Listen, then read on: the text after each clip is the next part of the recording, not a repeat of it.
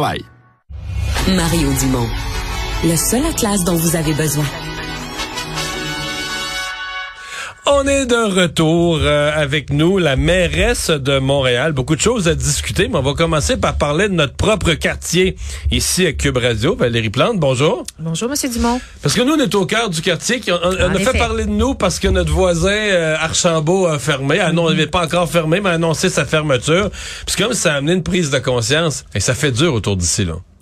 Ben, je dois dire que je l'ai dit à quelques reprises, il y a, quand même une concentration euh, dans, dans un secteur très précis là où il y a pas mal de monde vulnérable en même temps. Donc ça amène nécessairement à devoir réfléchir à l'extérieur de la boîte. Puis ce qu'on a décidé de, de faire, on travaille déjà bien avec nos partenaires, mais on a créé une cellule de crise qui implique bien sûr la ville de Montréal, l'arrondissement, euh, les services de la santé, services sociaux très importants. Parce, qu'il y a beaucoup de problèmes de santé mentale. On ne le cachera pas autour d'ici. Les gens, de détresse, ça, beaucoup, de détresse, ça parle tout seul. Beaucoup de gens qui sont visiblement drogués. Euh, toi, Puis là, il faut les SPVM pour ça aussi, parce que quand il y en a des réseaux de drogue, ben il faut qu'on puisse les, les, les saisir. Madame la mairesse, nous ici, les interventions policières, c'est tous les jours, là, ouais, autour d'ici, tout le temps, tout le temps, ben, tout le temps. Puis en même temps, on voit, on voit bien que les policiers, ils arrêtent pas des malfaiteurs en même temps. Là, on voit bien qu'ils arrêtent du, du pauvre Hmm. monde, mais qui dérangent ou qui sont, qui menacent les Ouais. autres, mais sans s'en rendre compte. Mais, Sans s'en rendre compte. mais là, on fait quoi? Parce que là, les commerces ferment parce que les commerces veulent plus cette clientèle-là. Les restaurants ferment. Euh, le McDo a enlevé ses tables. C'est comme ça fait dur, là. C'est. faut pas que ça devienne un servicieux ou que ça devienne comme la norme. Ça, c'est ce qu'on refuse, évidemment. Donc, tout d'abord, nous, c'était important de stabiliser les ressources d'aide. Je disais SPVM, Santé, Services sociaux. Euh, EMIS aussi, qui est une brigade euh, de travailleurs sociaux de la Ville de Montréal qui intervient avant les policiers, souvent avec des personnes qui ont pas besoin de la police nécessairement comme intervention, mais qui sont mais qui peuvent être problématiques. Euh, puis après ça, ben, ben pas après ça, mais en même temps, il y a la stratégie de la ville de Montréal puis de l'arrondissement pour euh, mettre, euh, j'allais dire le renouvellement, mais plus euh, comment on veut bonifier le village. Donc on, on, on va refaire tout le quartier, euh, le Il village va gay de Montréal. reconvaincre des commerçants d'occuper toutes ces vitrines Absolument, inoccupées. Il y en a du, absolument. du pied carré pas utilisé. Là. En effet, mais on a vu que ça marche quand on met l'énergie puis les ressources nécessaires. On pense à Saint-Denis, même Sainte-Catherine, juste un petit peu à l'ouest, parce que c'est important pour moi de dire à la population, c'est pas tout le centre-ville de Montréal là, qui, qui où c'est difficile. C'est le quartier Allez latin. On appelle autrement le quartier, le sud du quartier latin. ben non, mais c'est vraiment ouais le sud. où Moi, ce que j'appelle, c'est la place Émilie Gamelin. C'est vraiment les pourtours. Puis on, a, on, on sait que quand on met, euh, je pense à l'esplanade tranquille, le quartier des spectacles, il y a de l'animation, il y a de la vie. Les commerces ont commencé à revenir il y a quelques années parce que c'était occupé. Alors ça, c'est la job de la ville. Propreté, travailler avec la sécurité, le SPVM bien sûr, mais aussi animer. Et Propreté, puis- il y a déjà de l'ouvrage dans le quartier ici. Oui, c'est sûr. Je- Je veux quand même mentionner que quand même, c'est comme la période la pire. hein. Bonne année, bon an, mal an, là.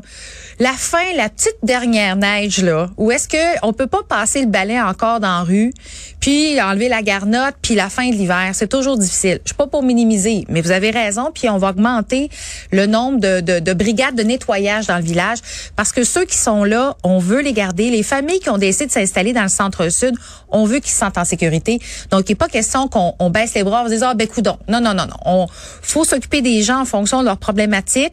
Les gens, problèmes de santé mentale, c'est la santé, la police des réseaux de drogue, mais il faut aussi s'occuper des familles puis des commerçants qui veulent faire des affaires. De l'Archambault, il est trop tard pour les convaincre de rester? Honnêtement, je vais vous dire, euh, on été un peu surpris quand même par la sortie de d'Archambault parce que, vous savez, moi, je suis la mairesse de l'arrondissement, les bureaux sont juste à côté. On l- on on n'a jamais eu d'échange avec eux, donc est-ce que ça aurait changé leur idée s'ils nous avaient parlé? Je sais pas, mais j'aurais aimé ça, pouvoir leur parler des plans, des, l'argent qu'on investit dans le village gay, là. J'ai pas décidé j'ai pas décidé ça pendant la crise, là. Ça fait des mois que c'est prévu qu'on travaille avec la Société de développement commercial du village pour décider à quoi va ressembler cette rue-là. Donc, vous voyez, j'aurais aimé savoir la chance de dialoguer avec eux. Je veux vous parler, évidemment, de- on parle de sécurité, mais de, de tout ce qui s'est passé autour de cet édifice qui a qui a brûlé dans le vieux Montréal. Euh, que- question générale d'abord, qu'est-ce que vous parce qu'il y a deux volets. Il y a un volet, oui. euh, c'est la jungle du Airbnb, mais il y a aussi un volet. Est-ce qu'à Montréal, il y a beaucoup d'édifices non conformes? Parce que même si c'était pas des Airbnb, si c'était des des Montréalais qui étaient, qui étaient Voilà, des Montréalais qui étaient morts là-dedans, c'est pas plus drôle là. Absolument, vous avez tout Il y en a combien d'édifices où c'est non conforme comme ça? Donc, Est-ce que la ville le portrait? Oui, bon, donc pour la question de la sécurité des bâtiments, ce qu'il faut savoir, c'est que la ville, euh, nous, on fait euh, à chaque fois qu'on émet un permis ou encore euh, quand on reçoit une plainte, on va sur le domaine privé. Parce que bien sûr, le domaine public, c'est-à-dire nos édifices sont vérifiés par le service des incendies et autres. Mais quand on tombe sur le domaine privé, avec le nombre de logements, maisons unifamiliales, bâtiments, tours, tours à bureaux, c'est énorme. Donc, on y va quand il y a des problématiques ou dès qu'il y a une plainte, on va faire une vérification. Ben, plainte, non, on peut faire des rondes aussi de, de, de, comment je dirais, donc, de, de prévention, mais je veux quand même le mentionner sur l'île de Montréal. Écoutez, le nombre de maisons, juste pour les maisons ou bâtiments qui sont euh, plus vieux que 1940, là, qui ont été bâtis avant 1940, c'est 80 000 c'est euh, le duplex, c'est le, le, le, poste de pompier, le bain public. C'est vraiment 80 000. Alors, vous imaginez qu'on peut pas, une fois par année, dire, hey, on va faire la tournée. Puis là, je vous parle juste des, vieux bâtiments. Par contre, il y a des tournées de prévention qui sont faites dans différents secteurs. Donc, et, et pour nous, ça, c'est vraiment très important. Puis vous l'avez mentionné, que ce soit un Airbnb ou que ce soit un logement, il faut que ça soit aux normes. Alors, nous, ce qu'on a décidé de faire pour maximiser, parce qu'on était quand même conscient que on veut que les gens soient en sécurité dans leur maison, surtout dans des édifices d'hôtellerie comme ce qu'on a vu là euh, dans le vieux Montréal. Euh, pendant la campagne électorale, on a parlé d'une certification euh, propriétaire responsable. Elle est sur le, le point de naître et ça ce que ça veut, c'est vraiment de pousser les propriétaires, c'est les responsabiliser à devoir s'enregistrer mais aussi à devoir répondre à certains critères de salubrité mais également de sécurité parce que malheureusement, autant il y a de bons propriétaires à Montréal, mais on en a des récalcitrants, on en a qui se, se fichent pas mal des règles, puis se fichent pas mal de ceux qui sont dans leur bâtiment.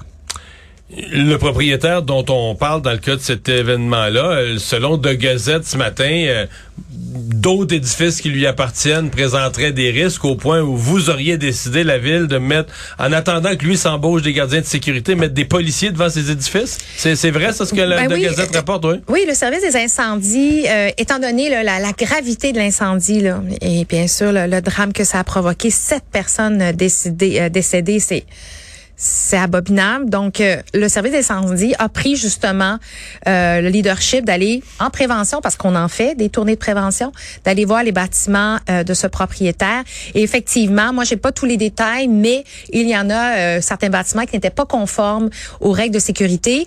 Il a été demandé à ce que le propriétaire se conforme, mais au cas où, parce qu'on voudrait pas qu'il y ait d'autres drames, présentement, il y a un agent de, sécurité qui va être bien sûr payé par le propriétaire et on veut que ce soit conforme le plus rapidement possible. Mais j'ai envie de vous dire que le drame, pour moi, ce que ça a révélé, ça me ramène à Airbnb, c'est ça a quand même révélé une très grande difficulté d'appliquer la règle, la loi du gouvernement du Québec sur l'hébergement à court, à court terme de Airbnb. Et on doit avoir un meilleur portrait. Tantôt, vous disiez un portrait de... Moi, ce que je peux vous dire, c'est qu'à Montréal, il y, a, il y a 14 000 annonces Airbnb et de ce et sur d'autres plateformes mais majoritairement Airbnb et de ce, ce chiffre-là 92% sont pas légaux. Donc, la décision du gouvernement du Québec de dire non, non, là, maintenant, vous allez devoir, si vous voulez afficher sur notre site Airbnb, vous devez aller chercher votre, votre papier de l'arrondissement. C'est juste comme ça qu'on va vous donner un numéro. Et déjà, on s'attaque à la source. Avant, j'avais l'impression qu'on s'attaquait à un cancer avec des Tylenol. Ça, c'est mon analogie. Mais là, au moins, on va avoir un portrait clair. Ça va être bien plus facile pour les enquêteurs de Revenu Québec puis les inspecteurs de la ville d'aller dire, hey, toc toc, non non, t'es pas légal, tu peux pas afficher là.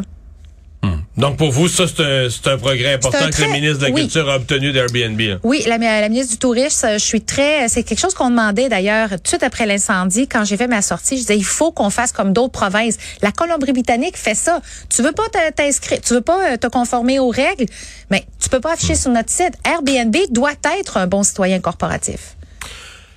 Le problème du logement, vous avez eu une passe d'armes avec le public, avec le gouvernement au lendemain du budget. Les membres du gouvernement vous ont répondu. La mairesse en demande tout le temps de l'argent. Euh, est-ce que le gouvernement du Québec en fait assez pour le logement? Ben, euh, je suis force d'admettre que non, euh, parce qu'en fait, vous savez, pour que la mairesse de, de Montréal sorte de la façon dont je l'ai fait. Je pense de façon très respectueuse, soit, mais c'est important pour moi de défendre la voix des Montréalais et Montréalaises, surtout des plus vulnérables. Mais effectivement, ce budget, c'est en fait c'est des choix. Vous le savez, on fait un budget, on prend des décisions. Et le gouvernement a décidé euh, d'ignorer la crise du logement à Ben ils disent qu'ils mettent un milliard dedans la crise du Ben, logement. écoutez, euh, je pense que c'était important. Euh, En fait, vous savez quoi? Le logement, là, parce que moi, c'est la raison qui m'a amené en politique. Là. Fait que j'en connais pas pire là-dessus. Mais d'a- d'abord, il y a le logement abordable puis le logement social. En logement abordable, le gouvernement fait des efforts, puis j'ai rien dit là-dessus d'ailleurs. Par contre, pour le logement social, Là, je peux pas juste dire que le gouvernement euh, fait euh, met assez d'argent dans la mesure où il y a des unités qui arrivent pas à se construire parce que les sommes qui sont données par le gouvernement provincial pour le logement social datent de 2009. Alors, à un moment donné, on peut baisser. Il y a une, il y a une difficulté à faire rentrer un, carré dans un triangle. Et j'aime ça. C'est important pour, pour moi de rappeler aussi que c'est pas moi qui demande l'argent. Moi, j'ai pas de pépine. Moi, je construis pas du logement là. Ce sont les organismes qui travaillent avec des constructeurs faire du logement social et eux vont vous le dire. On peut pas faire du logement en 2023 avec l'inflation, pénurie de main d'œuvre, coût des terrains, coût de construction avec des enveloppes de 2009. C'est mission presque Donc, impossible. quand on dit l'argent reste dans les enveloppes, là, on met de l'argent disponible, puis il est même pas utilisé, fait qu'on va pas en mettre d'autres, il y a un bout là-dedans qui est truqué. Mais c'est-à-dire Qui est qu'ils vont truqué, vous comprenez, dans le sens Oui, que oui, non, pas si l'argent, si on l'argent par unité permet pas de construire une unité, elle va rester dans les coffres tout Ben le temps. oui, elle va rester dans les coffres tout le temps. Et pour être bien honnête, ce qui est le souvent j'entends ah ben oui, mais les organismes communautaires ça prend du temps là, Euh, c'est même trop long de sortir des unités. Ce qui est long pour un organisme, c'est faire le montage financier, surtout quand il n'y arrive pas avec les sommes qui sont disponibles. Et souvent, il va faire un montage financier. Ah, quand il a fini après deux ans, ah, les coûts ont augmenté. On retourne à la case départ. Mais ce que je peux vous dire, je peux vous garantir que le jour où un organisme communautaire a son financement, là, il construit à la même vitesse que le privé. La différence, c'est le faire le montage financier. Le privé, ça va à banque, réglé. Tu sais, il y a une personne à qui jaser, c'est réglé. Quand on est dans le milieu du logement social, il faut faire un montage financier. Nous, la ville, ce qu'on a décidé de faire, c'est d'offrir des terrains. J'ai acheté pour 120 millions de terrains, de bâtiments, parcs extension, Villeray, centre-ville, NDG Côte-des-Neiges. Je les donne aux organismes pour leur faciliter la tâche. Mais à un moment donné, il faut que le gouvernement, dont c'est la mission, le logement social, là, Bon an, mal an, tous les gouvernements ont investi du nouvel argent dans le logement social. Le gouvernement actuellement n'en a pas réinvesti depuis 2000 2019. Sauf que le logement social, c'est une partie du problème, mais le problème général du logement, ce qui fait monter le prix du logement, puis c'est pas juste à Montréal, au Québec, on Oui. manque de logements.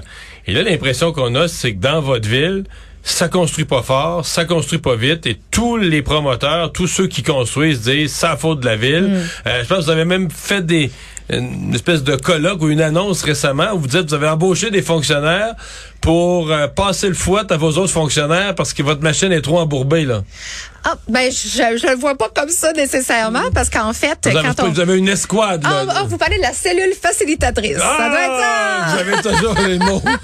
Non, non, non, mais je suis certaine qu'on parle de la même Moi, je chose. dis ça dans mes mots, là, ça non, me non, non, mais non, non, c'est juste, je veux être certaine qu'on parle de la même affaire. Ben, la cellule facilitatrice, moi, je, je suis contente parce que on l'a créée en travaillant avec les promoteurs immobiliers, puis les constructeurs, puis les ceux qui, qui, qui- vraiment là, le, le milieu de l'écosystème là, de, de pas juste la ville tout seul, pas juste le public, mais le privé aussi. Puis honnêtement, on se parle, puis on se tient. Je sais pas si vous avez remarqué, Non, mais, mais le- euh, je, je conviens ça. Ils étaient contents, là. Les Ben oui, porte-paroles ben oui. des, des promoteurs étaient contents à la fin de cette journée de travail, mais il reste que moi, quand je regarde ça comme ça. voyons donc, pourquoi, Mais non, mais je me dis, là, on est, on est rendu vraiment mal pris à la ville, parce que là, on fait une escouade qui va aller faire bouger les autres fonctionnaires parce que tout est embourbé, tout est paralysé. Non, c'est Hmm. Ben, pas, pas pas ça l'image que ça donne? Ben, ben si c'est ça l'image que ça donne, moi je suis là pour dire ben faut la défaire cette image-là parce que les les, euh, les, les, les permis se donnent là, c'est au nombre de pépines, pas de pépines mais de grues que dans le centre-ville de Montréal, je pense que ça se construit beaucoup. Ceci étant dit, est-ce qu'on peut améliorer les processus puis donner des permis oui. Puis je vous le cacherai pas, le fait que la ville de Montréal, il y a comme la ville centre dont je suis la mairesse, mais après ça il y a des arrondissements. Et là, il peut y avoir des réglementations différentes et moi ce que je veux faire comme mairesse de la ville mais aussi mairesse de Ville-Marie, c'est de dire il faut là que ce soit le plus simple possible. On peut-tu s'entendre sur certains principes, sur certains cadres bâtis pour pouvoir faciliter la vie, puis donner de la prévisibilité aux promoteurs immobiliers parce que eux, nécessairement, c'est ce qu'ils demandent. Fait que moi, je suis toujours dans cette logique d'améliorer les processus, mais dans tous les cas, jamais je pourrais admettre, par exemple, que euh, la crise du logement est liée euh, seulement à une question d'émettre des permis. Là, c'est impossible. Il faut qu'il y ait plus que ça.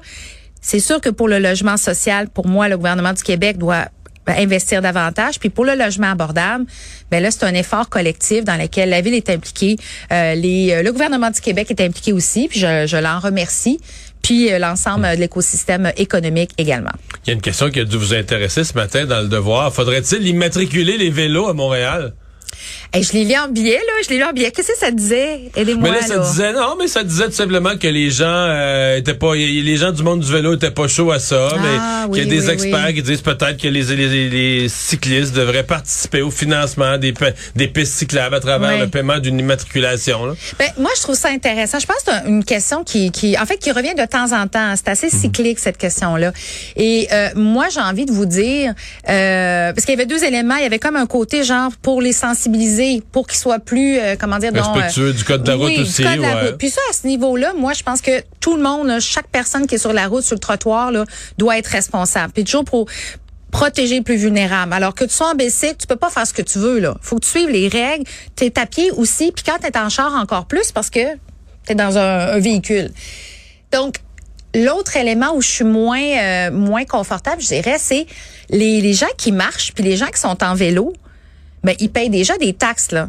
Puis ici, quand on y pense, euh, comment ça fonctionne la distribution euh, des sommes d'argent pour, par exemple, euh, le, le- le côté routier versus le transport collectif, ben tous les Québécois Québécoises payent pour le système routier, même si tu pas de char. Fait que je veux dire, je pense que les cyclistes, puis les piétons, puis les gens qui utilisent le transport collectif payent déjà des taxes. Donc pour moi, je ne, je ne pense pas, je ne je suis pas confortable avec cette idée de doublement taxer des gens qui payent déjà comme tous les Québécois. Madame la mairesse, merci d'avoir été Ben, là. ça me fait plaisir. Au revoir.